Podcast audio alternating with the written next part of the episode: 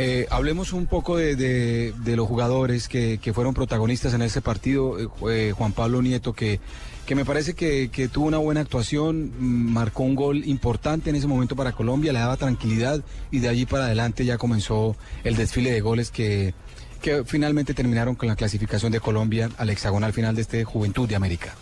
El segundo gol mío fue importante a la hora de abrir el partido porque ellos estaban muy encerrados en- con una línea de cinco y, y fuimos más simple, fuimos más simple en el segundo tiempo, jugamos unos toques, abrimos la cancha y ya con, los con los pases de Juanfer que, que son excepcionales.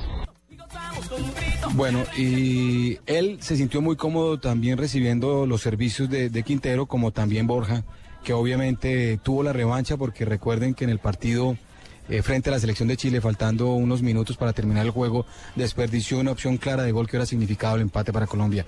Bueno, él tuvo la revancha y la, la vivió con lujo de detalles.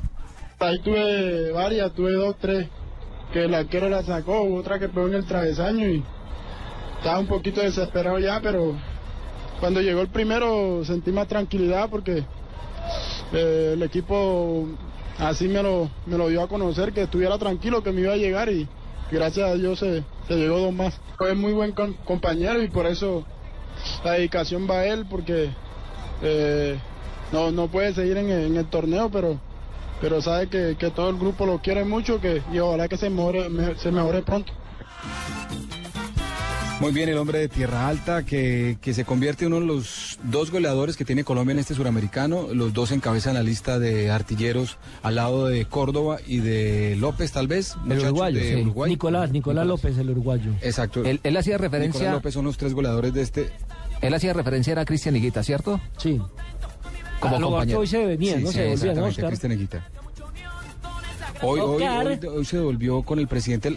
Hoy se volvió con el presidente de la federación eh, sobre, la- sobre las 12 del día. Iba muy triste, salió muy, muy acongojado de la concentración, se despidió de los compañeros en el desayuno y obviamente el homenaje que le hicieron ayer a sus compañeros marcando seis goles, pues obviamente lo deja golpeado y él triste sabiendo que, que puede aportarle a esta selección en cualquier momento, sobre todo porque hay muchos partidos seguidos y el técnico iba a apelar sin duda alguna en algún momento a su fútbol. Es que era titular. Así que la selección titular. Colombia... Él es el titular, ¿cierto? Desde el principio Claro, él claro. estaba en la nómina titular del Pisis. Era un esguince, lo había sacado de Exactamente. de ser Es que estuvo de Claro, malas. Tuvo él, él tuvo un esguince, claro, él, él tuvo un esguince antes de venir a, a- a Argentina.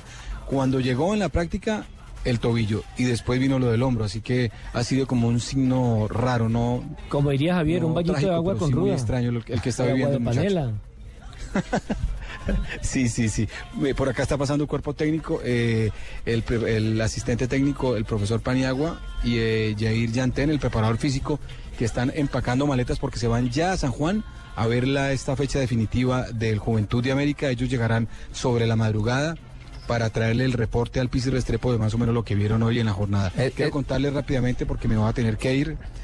¿A dónde va? ¿Pa' dónde va? hasta ahora, tiene dos bajas para enfrentar a Colombia se llama Centurión y Jonathan Valle, creo, tal vez, los dos jugadores que no pueden actuar mañana Ese- frente a Colombia. Oso. Y son dos bajas importantes para esta selección argentina. Eso le iba a decir, el Centurión es de los jugadores diferentes que tiene la selección argentina. El rapadito. Exactamente, es el- jugador que tiene talento en esta Argentina que carece de mucho.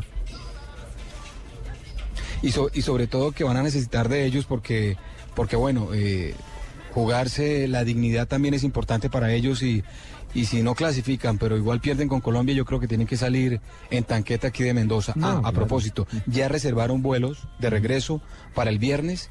eh, a sus distintos eh, destinos, me refiero a los clubes que están haciendo la pretemporada cerca de Tandil y en Mar del Plata, así Ya que están entregados, entonces. eh, por precaución los, lo- claro, Que no le vaya a pasar como a Colombia los- con Chile, en, en Londrina, que ya los chilenos estaban en el, casa. con el 9-0, claro, Sí, que ya dígamelo a mí. Sí, sí, sí, sí, sí. Usted también había Bueno, empacado, ¿no? Dejen así. Usted tiene, a usted tiene a cuestas, Dejen en así. ese pechito tiene el 6-0 de ayer, pero el 9-0 de Londrina. Nos debe tres. Estoy, o sea que estoy menos 3. Sí, sí, exactamente. Todavía está al debe. Oscar, pues queríamos abrir, por supuesto, este blog deportivo de hoy, eh, rindiendo tributo, hombre, claro, a- al buen resultado de esta Colombia. Eh, hemos hecho un análisis y lo seguiremos haciendo, por supuesto, de, de lo bueno y de lo, y de lo malo, o lo que tiene por corregir este equipo nacional. Y más adelante, en nuestro nuevo contacto con usted, por supuesto, creo que será valedero oír a otra de las figuras que es Quintero y, por supuesto, al, al patrón de la, de la banda, al profe Pisis, ¿le parece? Eh, sí, señores, ya en un rato nos volvemos a conectar. Vamos a ir a Argentina a ver qué, qué podemos extractar de, de los jugadores que no quisieron hablar hoy en la mañana con la prensa argentina, pero que supuestamente nos confirmaron que podríamos tener algún contacto con ellos ahora más tardecito.